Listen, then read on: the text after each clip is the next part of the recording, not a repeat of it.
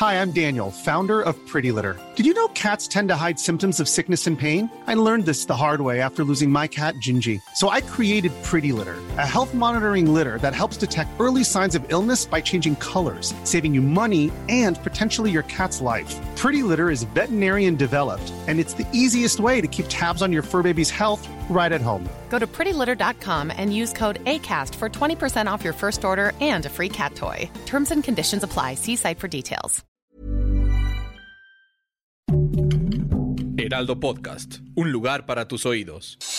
Noticias del Heraldo de México.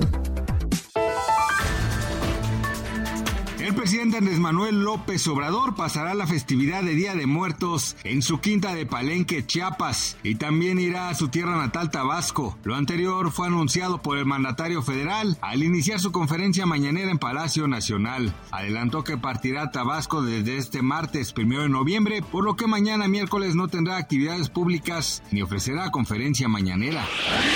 El pasado 25 de octubre una familia fue asesinada y posteriormente calcinada al interior de su domicilio ubicado en la calle Membrillos del fraccionamiento Ojo de Agua en el municipio de Tecámac, Estado de México. Tras lo sucedido, la Fiscalía General de Justicia del Estado de México dio a conocer la detención de dos presuntos involucrados en el multihomicidio.